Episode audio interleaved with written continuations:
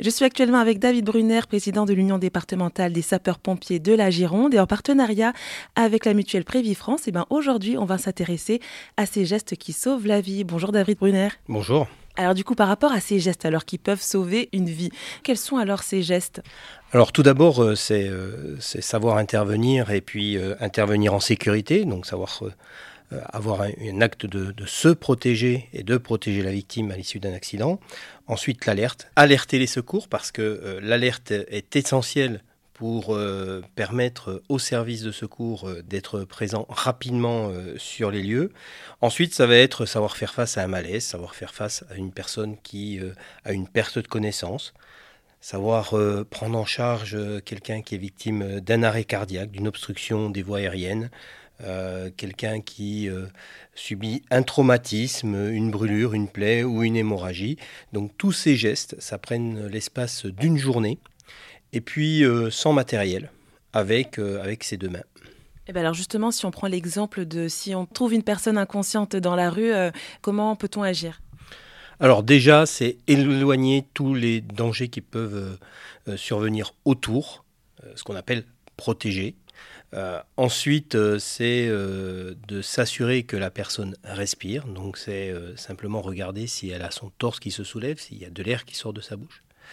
Et puis, alerter les secours. Donc, préciser que la personne est inconsciente. Donc, on compose le 112, le 18 ou le 15. Et puis, ensuite, il y aura une position qu'on appelle la position latérale de sécurité, la fameuse PLS qui permet de mettre la personne sur le côté et d'éviter ainsi euh, qu'elle s'obstrue les voies aériennes avec euh, euh, des, des, liquides ou tout simplement un relâchement musculaire qui fait que la langue vient obstruer les voies aériennes et empêcher la personne de respirer. C'est pour ça qu'on met la personne en PLS. Et pour une personne qui est en train de faire un AVC alors? Alors déjà, c'est le détecter. Parce qu'on sait que dans l'accident vasculaire cérébral, ce qui est important, c'est le temps. Donc on détecte une personne qui fait un AVC, quelqu'un qui vous paraît plus fatigué que d'habitude, qui a des propos incohérents, qui présente une paralysie euh, d'une partie euh, du corps, qui présente aussi un visage déformé.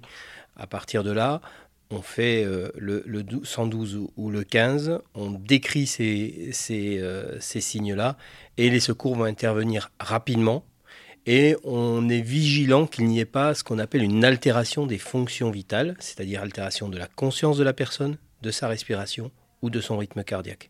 Et si jamais on a une altération de ces euh, signes vitaux, eh bien il faudra intervenir, soit en pratiquant des gestes de secours, la position latérale de sécurité, du massage cardiaque, ou euh, tout simplement mettre la personne au repos le temps que les secours arrivent. Ce qu'il faut retenir dans, les gestes de premier secours, c'est qu'en fait, ce sont vos deux mains qui peuvent sauver une vie. Eh ben merci beaucoup David Brunner d'avoir pris le temps de nous expliquer euh, ces gestes qui sauvent. Je rappelle que vous êtes le président de l'Union départementale des sapeurs-pompiers de la Gironde. Merci beaucoup. Merci.